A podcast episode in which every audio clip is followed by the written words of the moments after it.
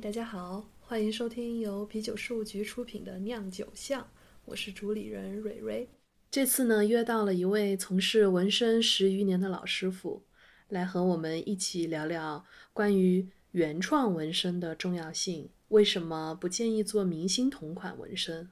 以及在选择一个纹身店的标准上，我们为什么强调的一直是卫生和安全？到底能不能用麻药呢？用了就不疼吗？很多的纹身店是计费来收费，那有没有猫腻？我纹了不喜欢或者后悔的图案该怎么办呢？都这个年代了，社会和个人是如何看待有纹身的人呢？本期节目聊得特别酣畅，所以分为上下两期，有请大家听我们边喝边聊。现在，嗯，好多纹身店，包括我们自己的纹身店也是，我们其实是用耗时计时收费来。做一个计算嘛，早年其实整个纹身行业是估图，嗯嗯，其实简单来说就是按照一个图的大小直接一口价。刚刚接触纹身或者想要做纹身的人，其实会有这个顾虑，计时收费有猫腻，是不是有猫腻呢？其实我们自己是觉得纹身师比谁都还要想尽快的完成工作，其实更想快点做完。对，嗯，我该怎么形容这种状态呢？其实我觉得计时收费啊，不太符合市场价值的一种收费模式，相对公平一点。但前提建立是在纹身师他别哎，这我我我举一个更恰当的例子啊，我突然想到一个，计程车司机啊，就出租车司机啊，以前有人说你会不会绕路呀？会不会呃增加这种收费？哎，我爸爸是开出租车的，这这个比较特别啊，就是跟他交流过，我说你你们绕路能更赚更多吗？其实并不能啊，就是这看具体情况的，并不是绝对意义上的，正常情况下并不能。呃，按照他们计时收费的这种标准来说，他们尽快的去替换客人。其实收益最大化，因为起步价其实更高嘛，往后面续时的时候其实会更低。这这个不太准确啊，就是举个这个例子啊，但有特例，就是如果说你是在一个很难约到客人的前提下啊，就是你像你去到一些偏僻地方、一些旅游的城市，他可能出租车司机他并不能拉特别满，然后他真有可能会绕路的。就是纹身师也其实也是一个道理，就是如果在这个纹身师工作量情况下比较饱和的情况下，他肯定是愿意更快做完，因为他精力和能力是有限的。这个其实是客观来说是一个最公平的一种收费方式，呃，但是前提纹身师应该会给你估算一个范围，一个有经验的纹身师，在你要求的图的内容情况下，他是可以很准确的估算出来，误差不会超过两三个小时的这种情况。他会给你一个大概的报价，对你来说会有一个时间还有经济的一个大概的一个准备。但是针对是我们这种。中生代的老一点的纹身师从业者，因为最近我看过一些情况，非常的颠覆我的三观。我知道一些年轻纹身师，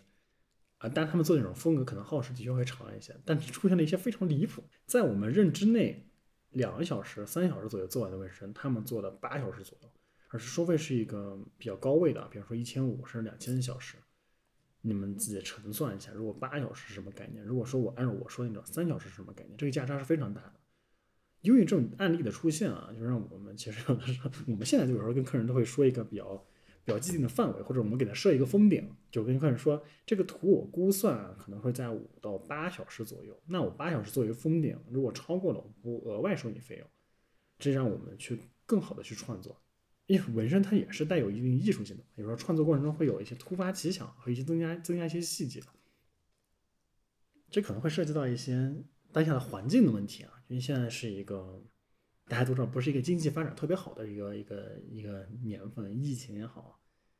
战争也好，同时纹身也是一个很特殊的行业，高消费不是一个必需品的一个行业。像我们是更愿意去做创作的从业者的话，现在我们会设定一些上限，我们做图如果超过这个上限，我们就不额外的去收取费用。就以上限为一个标准，针对我们店啊，这这个有的从业者他是按照天收费的，大多是一些传统的人士，他们会几千块收一天的费用，这一天以内，如果你特别能扛，他给你做八小时、十小时都有可能。也有按图收费的，这个图会收你多少钱，做多做长做短，那按照我的标准。像我们的话，就是主还是根据耗时，看大家情况吧。一些老资历的人士其实可以估算的非常准的，其实他们非常有数的，包括像我们店的人士，其实他们都能估得出来。纹身师更想比客人更快的结束工作，因为纹身机是一个非常高频的一个操作，你长时间对手部的一个操作还有震动一个损耗，纹身师其实也是一个伏案工作的一个过程，他的整个颈椎、腰椎，嗯它都不太适合长期一直持续的工作，所以纹身师其实比客人还想要更早的结束这个图案和工作。大家大可以去放心的去询一询价，做一做对比。这个如果放在前几年，我觉得这这个数上就是绝对的，就一般来说大大概率这个样子。但是最近这两年呢，可能因为嗯行业内部啊有一些饱和情况，不排除出现一些纹身师工作量并不是很饱满，啊，但不是绝对啊，相对来说，一些可能并不是特别知名、工作量特别大的纹身师，如果他还是按号收费，他是有可能延长一些制作时间的，他有这个这个操作空间的。但这不是绝对啊，就是这我只是说根据我看到的一些案例来说，我遇到过一些同行出现这种情况，所以大家如果去判断这个他耗时合不合理啊，其实很简单啊，也可以跟他看一下他过往的作品，他的他的耗时是不是一个你能接受的耗时，这不用其实不用横向对比啊，你就说你能不能接受。他做这么大一个图要花多少时间？因为我知道一些还是不是不是年轻纹身师，是一些老前辈，有那种耗时特别慢的，耗时特别长的纹身师。但但我说的那种前辈呢，他一般不按耗时收费。我们认为可能五小时能做好的作品，我就把我们的操作时间当做一个中位数啊，就呃有那种前辈他会花嗯我们三倍或者两倍以上的时间去做。他这么做，他只是想把它做得更精细一点。但是我肯定不是说我们做的不精细啊，就是就是我们认为那个前面耗时会偏慢一些，所以说大家去如果想去判断一个作品的耗时属不属于正常，这个可能会稍微有点难啊。这并不是我认为一个非常好的判断标准，因为有有真的是有那种耗时特别长的纹身师，也有那种相对效率相对就是他把很多时间都给预判掉了，他可能省掉了一些时间。嗯，要综合判断，看他的。工作时长和他的收费方式，还有他做的风格有关系，因为有的风格的确会更耗时间一些，有的风格相对会就快捷一些。再补充一点，就是像我们店的话，我们真正的计时呢是从下针开始。我们虽然是做原创设计，不单独收费，只不过我们的设计只自己做，我们不单独卖设计。嗯，纹身师其实会在。整个纹身的过程当中做一些微调，嗯，呃，有可能成品会跟稿子有一点点出入，那 那就是有的时候不是一点点。对，店里很多纹身师，我们其实做设计是出线稿，我们其实是没有做配色的。我我们其实云南人的肤色都比较偏暗，嗯也就是你其实可以从网上搜整个云南的纹身行业的出品，不会特别的粉嫩。我们会非常羡慕成都和北方，啊就是他们可以做非常粉。非常显白嗯的图案，但是因为我们这边是高原，就是紫外线特别强，嗯就是我们想做的那种淡粉，可能出来就是那种黑人化彩妆、荧光粉，自己才知道我们自己的稿子嗯怎么调整、怎么配色才合理。其实会花很多精力在前期的沟通和设计当中。这个环节我们是不计任何成本和收费的，我们只有真正下针的那一刻，我们才开始计我们的费用。就是如果你信任我们，或者你信任你所在的城市，你选择的纹身师的话，不妨前期多和他沟通，多和他交流。我觉得，如果是一个不能说有追求，应该怎么说呢？就是但凡有职业素养的纹身师，他不会抗拒你多和他聊你的纹身想法和你的诉求。因为当下这种环境下嘛，就是很多纹身师是很乐意跟你好好交流的，不要去问那些。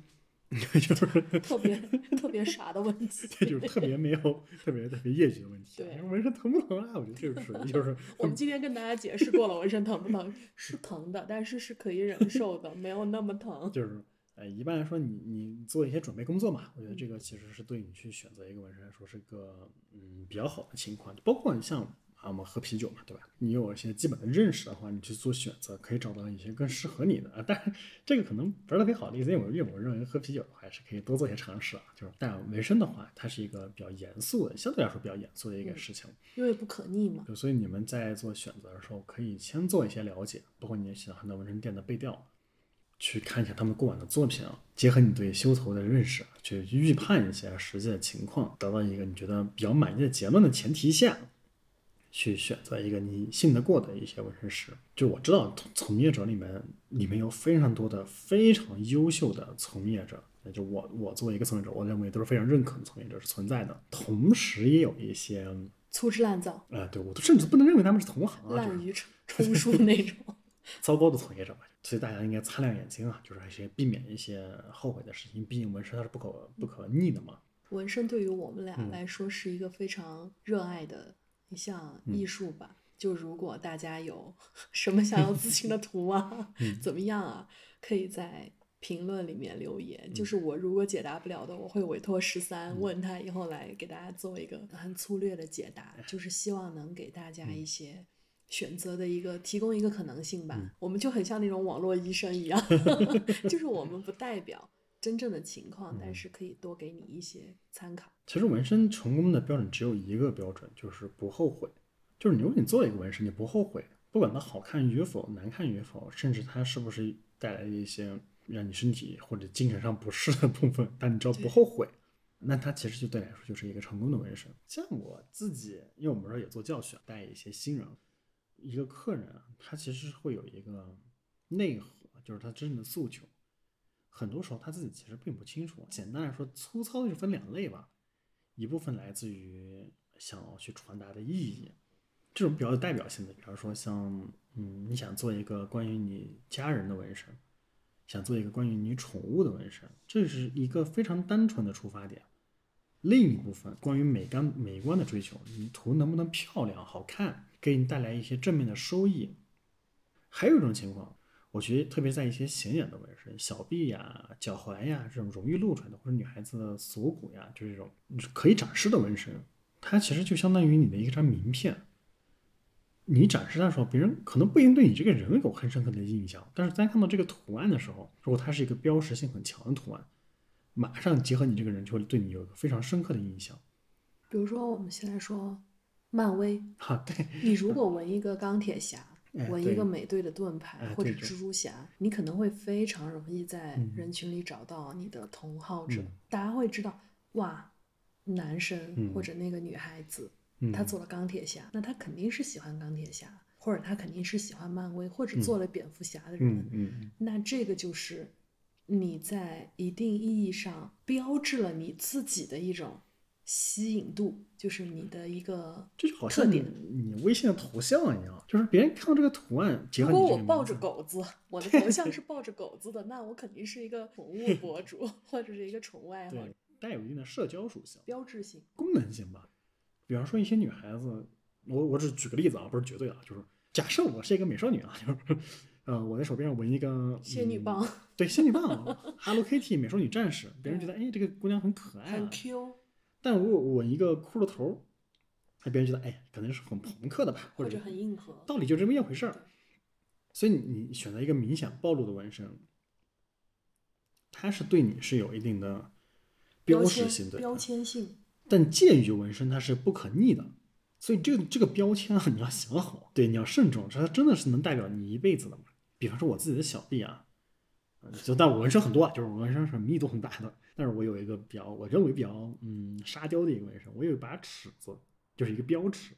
按照一个比较严格的那种厘米数，这小辫有一把尺子。我当时纹它的目的呢，是因为我一会儿去，因为我比较喜欢一些像玩具呀、手办呀，因为我觉得有时候去测量那个工艺品的尺寸伸出手来就可以，量。可以量一下，或者我在网上看一个工艺品啊，它标志说十厘米啊，我可能没概念，但我拿我手上这个尺子量一下，哎，十厘米这么长，啊，我觉得它很有实用性啊。但它某种程度也让我成为了一个成为了一个标志吧，就是很多人可能可能不一定记得我啊，可能说哎那个傻傻大大的老根儿啊，小臂上纹了一把尺子啊，印象就很深。我觉得这就是一种组合的印象。纹身它有这种功能，而且是一个很明确的功能。对于一些明显的纹身，我 但是首先是不建议你去不过脑子随便选一个，未来可能会后悔。但如果你选了一个你真的喜欢，哪怕是别人可能不一定那么理解的纹身，但随着时间的发展，你发现你真的我就是喜欢，那我觉得是没什么好会的。包括就是我们遇到过有客人去纹一些已经离开了的人的纹身，那我说我说的离开啊，也既有那种。失呃去生物物理层面的离开，也有精神层面的离开可。能离世的或者已经失去的人，嗯，有的人他还在啊，但是他离开了，就可能在有的人心里，他也 他也离开对了。，那我其实是根据我们以上的交流，其实是可以理解的，甚至有点认可。它是属于那种纪念属性的。这也是纹身里面非常内核的一部分，就是如果你选择一个纹身，它就代表着你你或者说成为了你的这种符号，而且这个符号就像你选一个微信头像一样，但微信头像我们可以随便换啊，就是纹身它是不能随便换的，那它一定应该是一个深思熟虑。嗯，但是你要是不是一个深思熟虑的人，我觉得也也是一种特色啊，就它就代表了你，成为了你的符号，伴随你终身。嗯，我们知道古代啊，就刚刚不是说聊到一提到一嘴《水浒》啊，《水浒传》里面刺字，比如说宋江也好呀，啊、林冲也好，都被刻了一个，并不是什么光荣的事情啊，它就是一个标识嘛，带着这个标识代表什么意思？现如今监狱纹身啊，这个这个有机会可能可以好好展开一下，就是监狱纹身里面有很多有象征性的符号，甚至有些成为了流行元素。你现在你们看到很多像说唱圈子里面或者是流行元素里面的一些一些图案啊，它其实是有一个源头的，有的可能哎很酷，有的可能并不那么光彩，但是那些符号它就是带有象征意义，而且带有一定的功能性。就是如果你懂的话，你看到这个图案，代表这个人，呃，我比方说，哎呀，这这个这个有不太好说，也不知道能不能不播，不知道能不能 你过去先说，我我之后评估一下能不能比播。方说当下比较 刺激的，比较紧张局势的一些国际事情，去什么什么化啊，就是嗯大毛、大二毛。我甚至看到那个最近俄罗斯它里面有个通文啊，就是他们要针对说，你只要没有特定的纹身的某些人啊，我是可以把你放走的。但如果你有那种特殊的符号的纹身的话，那对不起，就是那就是我们针对的对象嘛，就你肯定是被被被特殊处理的。突然一下，纹身就被赋予了生死嗯，还有前途的。所以大家一定一定要慎重的考虑。我们俩这么多年接触下来的一个，就是大家做图案的一个诉求嘛，我觉得可以分为几点，一个就是，其实你可以把它看轻松，就是纯装饰的。我觉得我的脚踝需要一个类似像脚链一样的，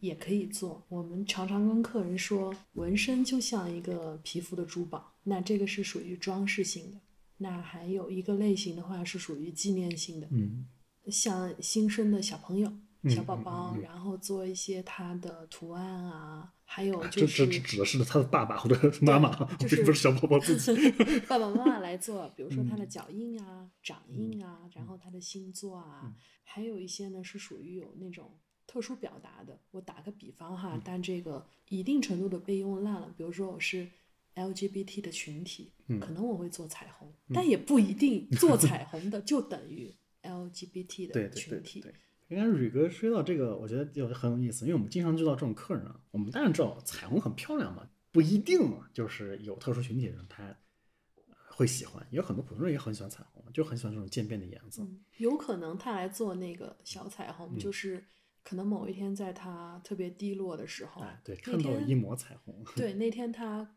可能刚出地铁嗯或者刚下车，刚刚下过雨，又出了太阳，嗯他就看见天边的彩虹，他一下子觉得豁然开嗯朗。他没有想那么多，但是是可能后来这个时代或者这个文化赋予了他更多的意义。，大家看到也不用太，就一看到就就就就就带入他他是什么样。呃，但但是啊，就我们的客人啊，就普遍来说，对每次来做的时候，就问他们说：“你知道这是什么意思吗？就是它有什么象征意义吗？”我记得有一次有个小哥啊，就很帅气那种，可干净了。我说他想做个彩虹嘛，我就说你知道它代表什么意思吗？他说我是 gay。那我们就很 开啊，心。那我说那就那就好办了，我说那那那就没什么问题了。后来他甚至还跟我说：“哎呀，我们去泰国旅游呀。”我在酒吧里一坐，那个老外就主动来跟我搭讪了。可能我不知道跟跟这个跟纹身关系，也不知道是不是有关系啊。就是纹身它是一种文化符号，它同时也会传达你的一些意图。你纹个动漫人物，那别人肯定知道你是动漫爱好者嘛，别人看到了肯定多少跟你聊两句。如果是同号的话，嗯、那你纹一个宗教符号，那你可能是宗教的方面的信仰啊，就是比如说现在有好多就是做藏文、做梵文，或者是基督教的十字架呀什么的。对，也就是说，其实纹身是一定你的表达，你可能不开口讲话。再简单一些，就是我如果跟你搭讪或者怎么样，我甚至可以以这个图案为一个出发点，能够知道你的一些喜好或嗯你个人的东西。我们有没有哪些类型是从来不做的？我说了以后，请十三来 告诉大家为什么不做、啊，不做私密部位，不好做吗？嗯，我觉得说有点得罪人，就是说点能播的。嗯，那我我先说一下，我们说的私密部位就是三点，可能更更更聚焦一点吧，那不能播了。就是不能播的位置，我们一般不做。哎，虽然有有有这种需求啊，有人有这种需求，这个倒没别的啊，就只是单纯的，我觉得不太不太合适吧。我也不知道怎么去把这些位置做得更有吸引力。我的审美啊，我觉得纹身是增加这个人的朋友不太好播，就是性吸引力，或者哦对，我换一个个性老外喜欢的词，就是 sex，就是更性感一些。这这是纹身里面的其中一一层意义吧。我的审美啊，就是你又把它弄弄得太直白、太露骨，反而并不性感，所以我们不太喜欢这种位置。我们俩都不太主张大家做特别直白的名字，对对，并我们觉得爱呢，它有很多的表达的方式，但是纹身反而是一个既脆弱又直白的方式。当下的这个社会和一个整个情感的这种世界，它变化的太快，还有太不确定了。就是你做了一个很直白的名字，你遮盖会很难。我们一般店里我们都会劝，就是比如说写某某某我爱你这种，我们都会劝一下，就是退而求其次吧。我们能接受大家做一个代号，比如说十三，我们就写个 S S，我爱你。我们也不是说骗后来你的伴侣或者怎么样家人，最起码会给彼此留一些余地。嗯，回到刚刚那个问题嘛，带有一定的辨识度和功能性。你可以说是很自我的去有些东西是属于你自己的一些小秘密，但是如果说你把它弄成一个大家都能看明白的东西，就并不是你个人的。他他的某些纹身可能涉及到一些前男友、前女友，他自己其实无所谓，但他现女友很很在意啊。你以前我会说，哎呀，他要真的爱你，就能接受你的过去，怎么可能呀？你们能接受吗？那退一步来说，那刚刚我也提到过，我们有一些客人他。做一些已经逝去的人的一些一些东西，但他们大多都是以一种比较隐晦的方法呈现的，可能是一种代称，可能是一种象征。我们以前有一个客人，我也不知道他会不会听这个节目哈，我大概给大家举这个例子，可能不太对。嗯，他好像他以前的恋人的名字有一个秋，就正常来说，我们可能会直接做这个字。当时十三是给了对方的建议，是我们做。枫叶，枫叶的成熟飘落就是在秋天，纪念过去或者缅怀一些你逝去的回忆，怎么样？那其实这个纹身是更自我的，你其实不用别人去理解和别人去直白的看到。我们抛开这个纪念的含义，这个图本身是一个很好看的图。这段回忆，我现在特别怕你的 你们的听众啊，去查你们。查感说你纹个这个到底代表什么意思？你纹的雪花是不是代表冬天？什么王冬梅？其实我经常举这个例子啊，这个故事是我编的。那有没有很多类似的案例？我们去选择一个代称，一个象征，去代表这个人或这个事儿，抽象化一点，抽象化那么具象，或者说是有一些东西非常私密，只有你们两个人知道的。嗯，你可能抄他什么小南瓜呀什么的，那没有任何第三个人知道。以前店里有一个图案，就那个是真的。我们有一对，他们来做了一对帆船，他们是在那个我们云南，就是玉溪的虎仙湖玩帆船认识的。就是那个帆船就是一个抽象的表达，嗯，是属于他们的共同回忆。他们不需要那么直白的去昭告世人说某某某我爱你。他们两个其实是做了一样的一个帆船，只是大小。可能上面的编号啊或者日期有区别，不妨稍微抽象和隐晦一些。其实做这个事情只是想你跟他懂而已，没有必要让全世界的人都知道。就很多东西，它对外一种说法，但在里面我们其实设计上藏了很多它对内的，就属于它自己的一些东西。这个对一个设计来说，并不是什么太困难的事情。我把它有一个外在的表达方式和一个内在的表达方式。而那个属于内在的表达方式，是属于他自己的私人的、自我的。但是说一个女孩啊，纹了一个白玫瑰，那很多人就会觉得，哎呀，白玫瑰的花语代表初恋呀、纯洁呀什么的。这是一个外在的表达方式，但其实他表达内核是他爸爸曾经种了很多白玫瑰送给他，就为他种的，他觉得这是象征着父爱的。这个和他的外在表达是完全没有关系的，它是两个割裂开的东西，既可以象征一份属于他自己私有的自我的一层意义，同时是有一个对外的通俗的象征。这两个东西并不冲突，它是可以同时存在的。很多纹身它都有这层意义，一种一种体现方式吧。我觉得好多纹身，就我认为的好多纹身是有这种表达表述能力的。说一个，就是到目前为止店里你印象最深刻的客人或者他的图案，想一个，哇，这可太多了。想一个吧。现在是四月份嘛，今年嘛。一对，那那那我说肯定是会免掉，或或者我加一些隐喻啊，让大家不要真正联想到真实的人啊。呃，有一有一对夫妻吧，就是生的小朋友，但他们来做纹身是用的一张那种三 D 成像的小孩子的影像。但我觉得好像很高级，我以前没见过那种。哦，现在叫三维彩超。特别像一个那种雕塑品，就一些艺术品一样的。大家给我看那个照片，特别好看，有质感，很像一个核桃、核雕的什么的样子。可能它呈现出来画面就是那样的。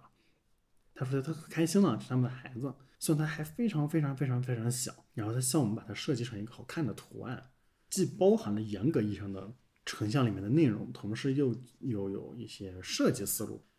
那我们最终是把那个成像子宫部分设计成一个桃心的形象，像一个爱心一样，把他的小朋友加一个看不到的呃一个皇冠，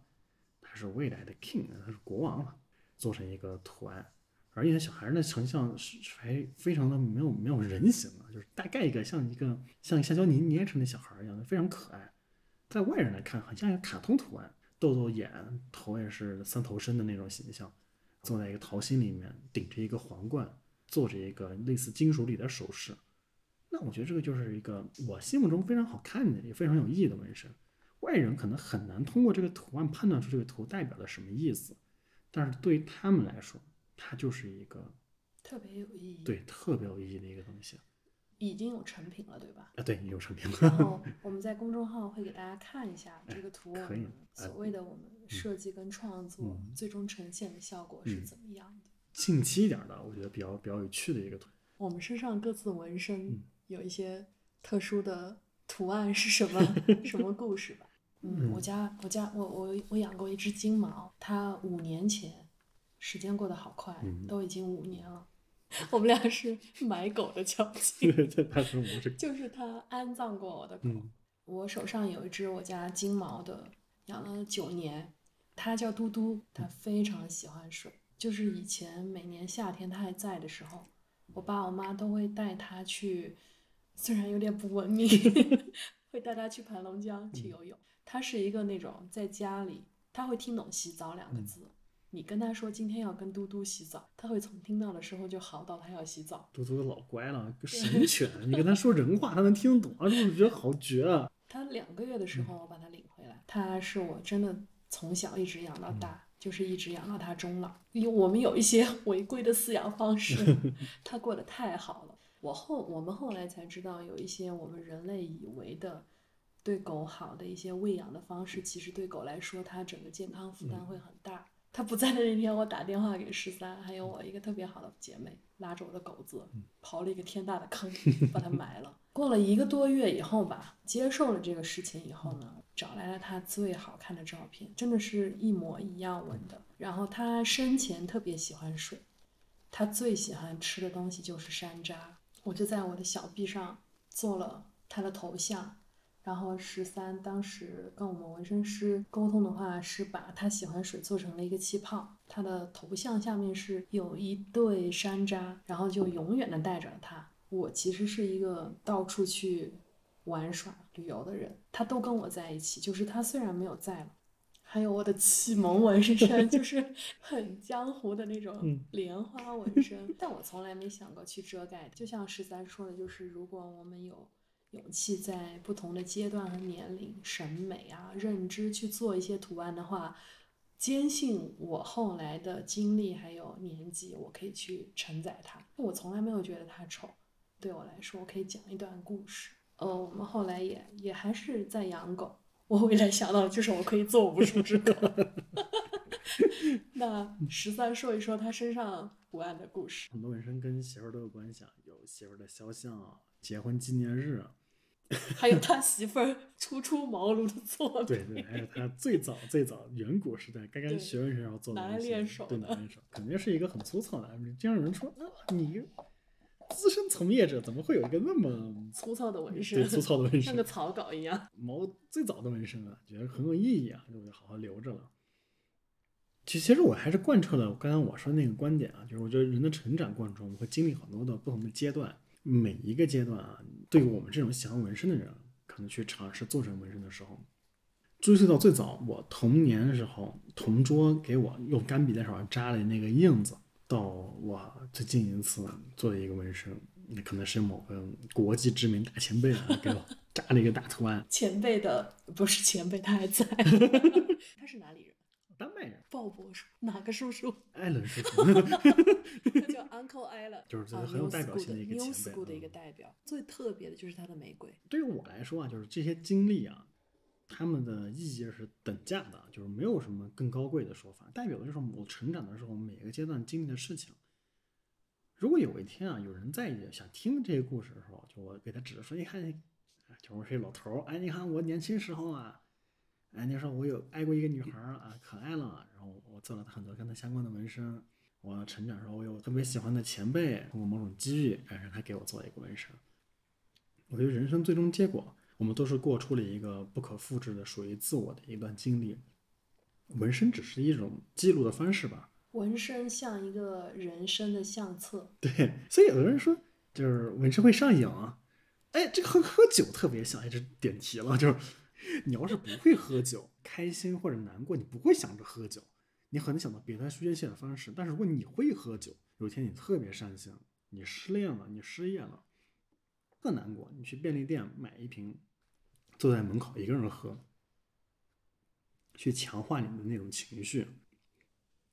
沉淀然后释放。这我觉得是酒精最大的魅力。如果你不会纹身，就你曾经没有纹过身，你不会想着我遇到一个美好的事情或者一个痛苦的事情，我想去纪念它。像刚刚我说的那种年轻夫妻啊，因为他们生了孩子，然后非常的开心，然后记录在自己身上，脚印也好呀，或者说肖像也好，或者星座啊，嗯然后属相啊，这里面是继承着这种父母对孩子的爱的。我甚至在想，这每次我都会那种期待，说有一天他孩子结婚了，他他老爸一个可严肃的老头儿，然后指着手上这个纹身，是他是他女儿年轻的时候，不是年轻，不是年轻，幼幼年的时候，形象给他的呃女婿看，说，哎，你看他小时候可可爱了，那是一种什么样的画面？那可幸福了，我就我想象都会觉得非常幸福。印象特别深，有两个父亲，其实是一个了，他特别铁汉，嗯 他特别柔情，就是 他老婆喜欢海绵宝宝，他在肚皮上做了一个海绵宝宝。女儿特别喜欢小猪佩奇，她就在她的大臂内侧做了一个，她是做一个建筑设计的设计师，嗯，对，还是个总监啊，就是那种可严肃了，严肃的不行，都不会笑的那种人。就是他做的地方呢，其实上他只要一遮，全部可以遮到。但是他为了他所爱的人，做那么大家觉得没有办法理解，就是好幼稚、好卡通的纹身。然后我们知道整个故事，我们就觉得这个父亲或者这个丈夫就很酷，很很温，是另一种酷，他可能有一天跟他客户去洗澡什么的，别人会笑他。但是我觉得哇，就是可能酷毙了，就没有比这个更酷的事情。你想一下，史泰龙嗯 去洗桑拿，手臂上有一个佩奇，你也不敢说他怎么样。他说：“我当年我闺女喜欢，就很酷啊。说到史泰龙，大臂不是也纹了个女儿他女儿的肖像吗？比例巨大，本身也也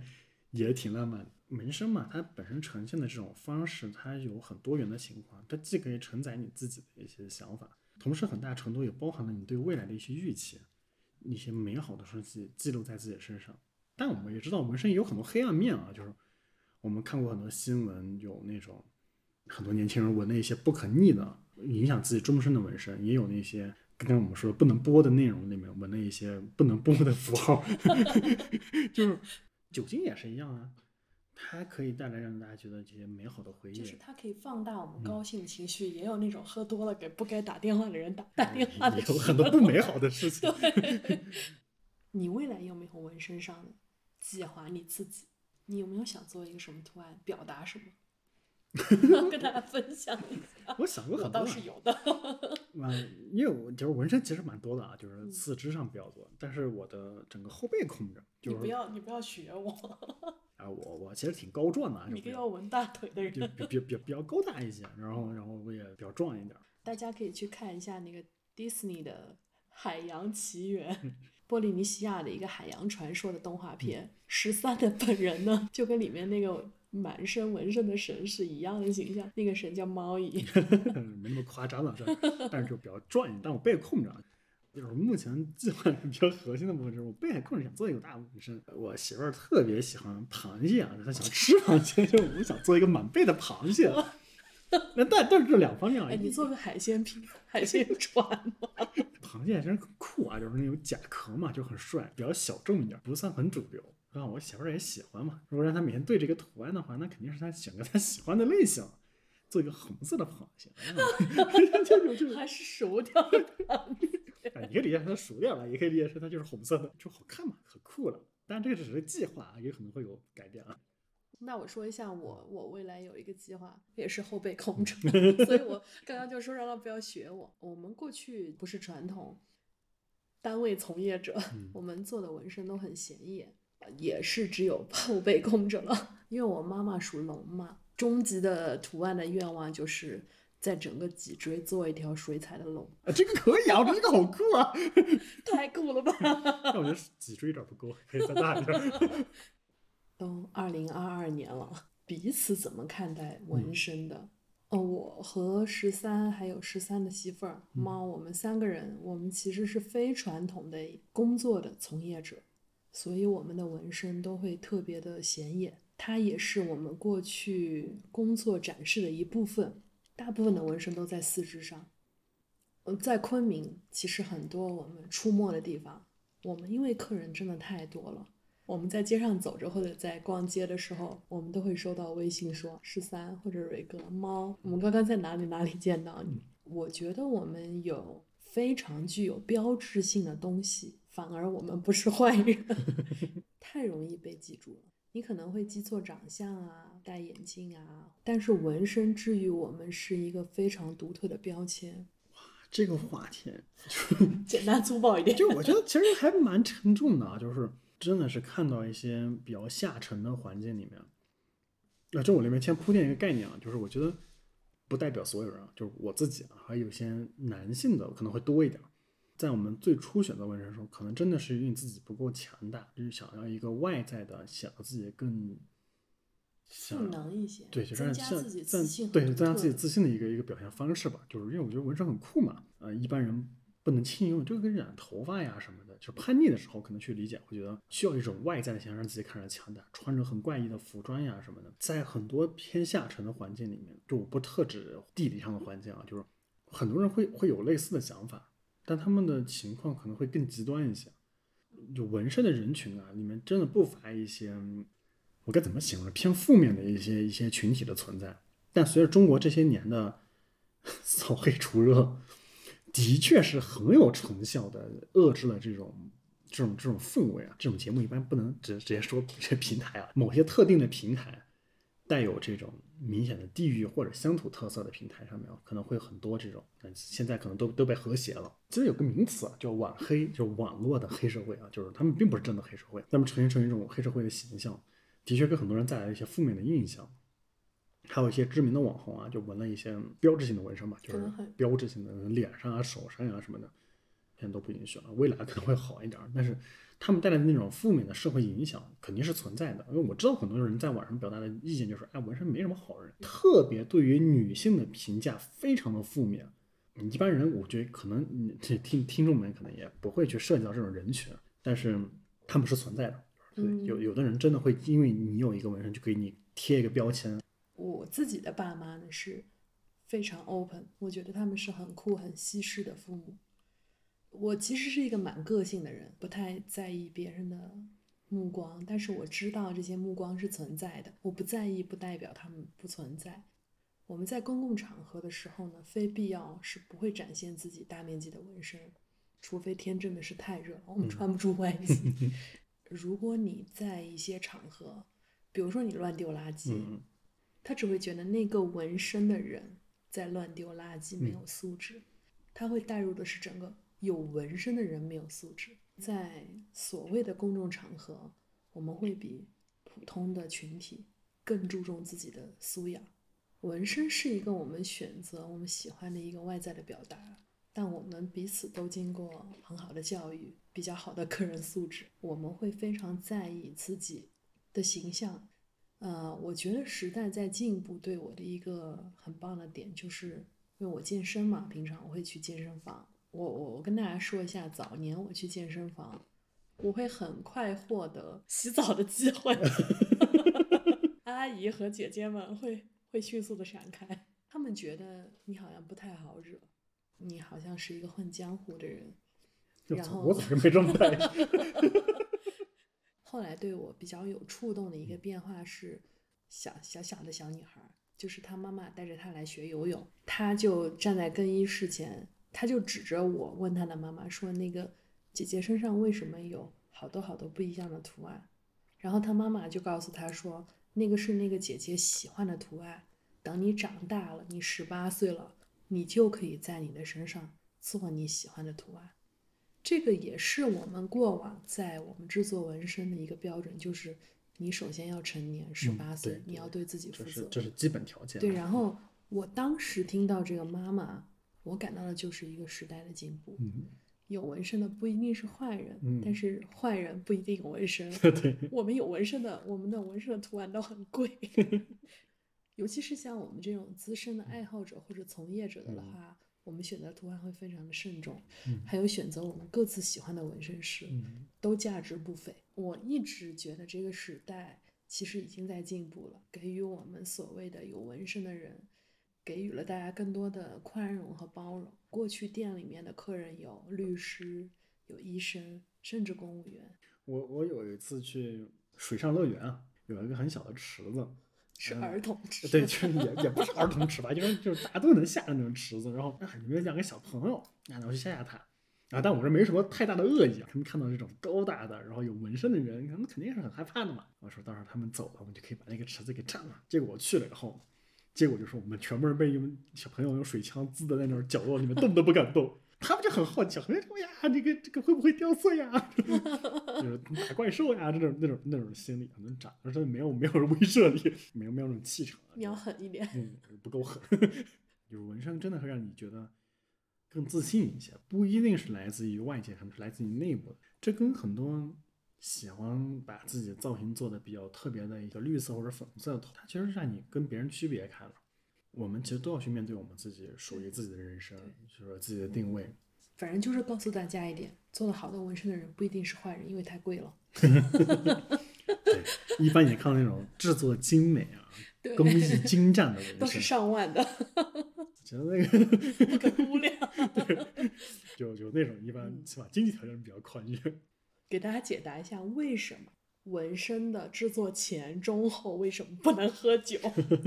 我们先说前，影响你的休息、你精神状态啊、皮肤质量啊。你其实还宿醉一晚，第二天起来，你看你的皮肤质量，看看你的那张苍苍的脸，它就不是一个健康的状态。当然，跟像我说的那种皮肤的律动啊，什么都不是一个最佳状态。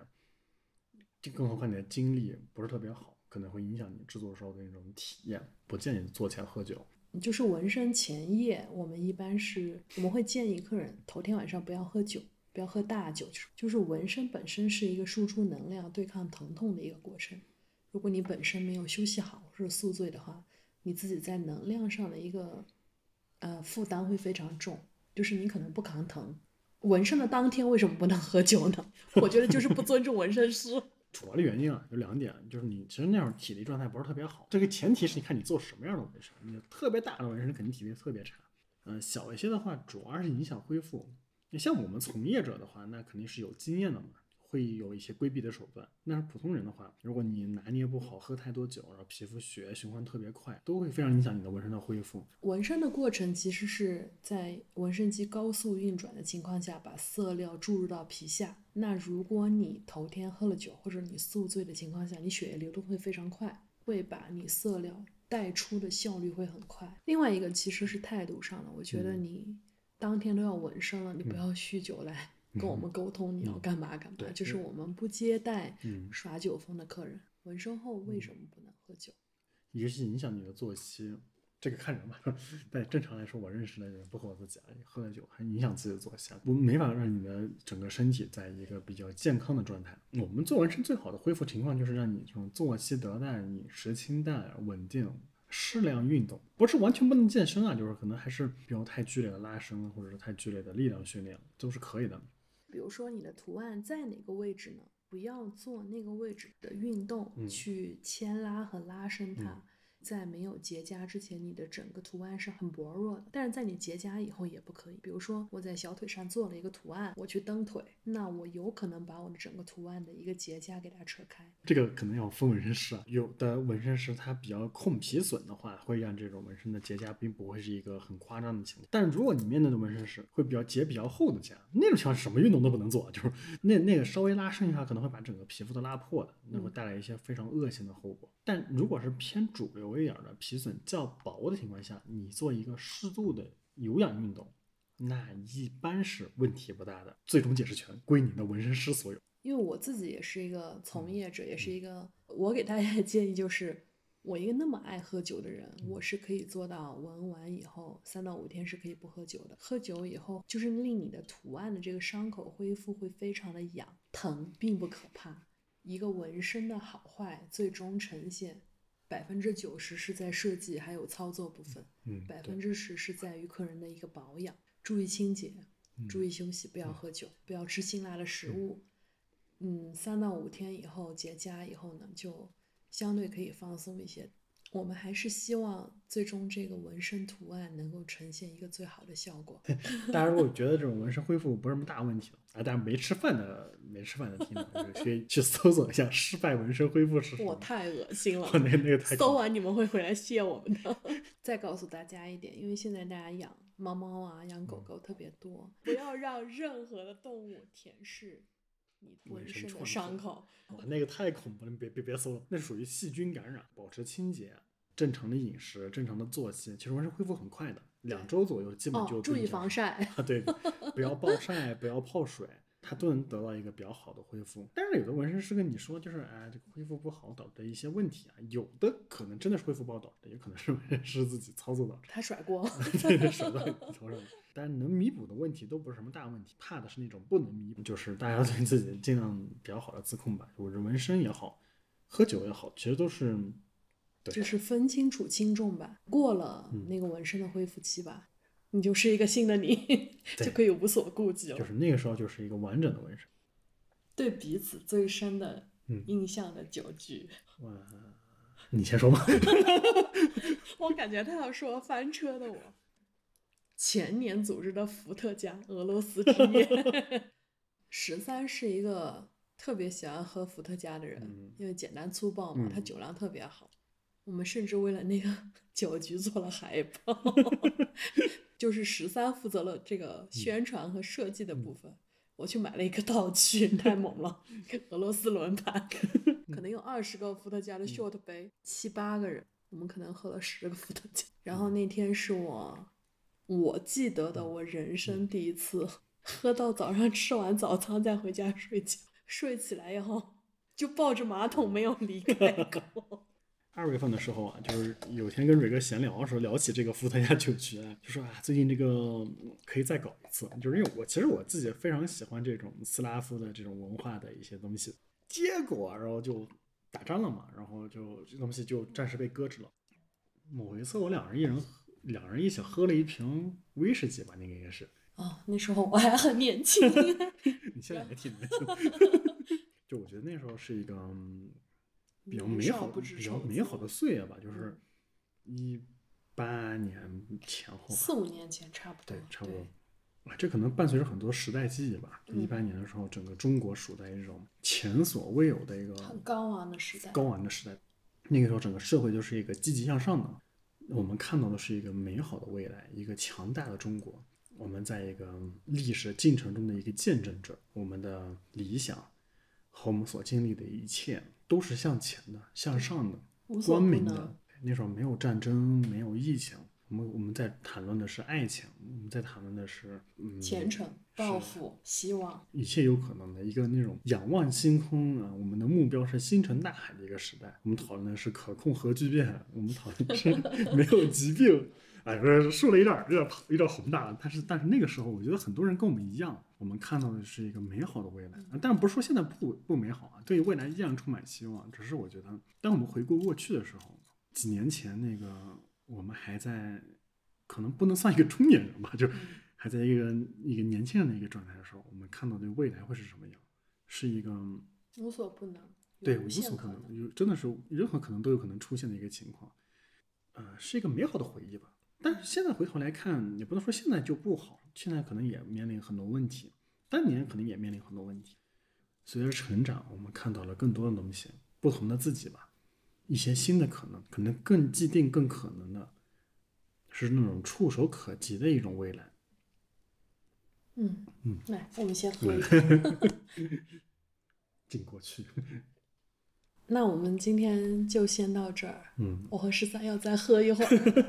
祝大家未来健康，祝世界和平。世界和平。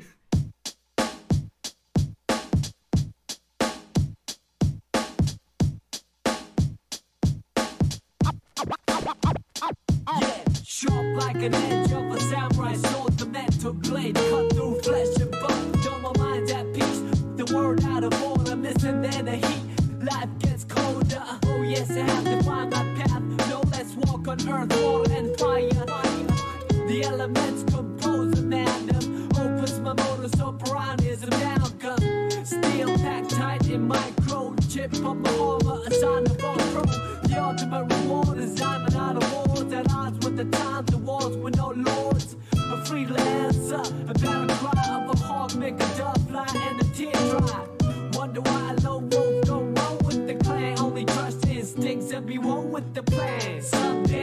Some nights, some live, some die in the way of the samurai. Some fight, some bleed, sun up to sun down, the sons of a barracuda. Some days, some nights, some live, some die in the name of the samurai. Some fight, some bleed, sun up to sun down, the sons of a barracuda.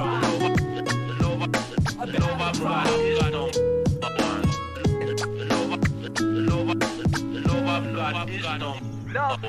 Look just there around him, menorah surrounding the heir apparent. He might be a peasant, but shine like a red royalty. He to the people and loyalty. We witness him abroad to hear this. See sickness in the ocean of wickedness. Set sail to the sunset, no second guessing. Far east now with the spirit of Wild West. The golden cold cold stand the tester. Time for the chosen ones to find the best. Noble mind that ever graced the face of hemisphere with no fear fly over the blue yonder when the sky meets the sea and I meets no eye and board meets word and became a man and served the word to save the day, the night, and the girl too. Some days, some nights, some live, some die in the way of the samurai. Some fight, some bleed, sun up to sun down, the sons of a barracuda. Some days, some nights. Some live, some die in the name of the samurai. Some fight, some flee, some up the sun down, the sound of a battle cry. A battle cry.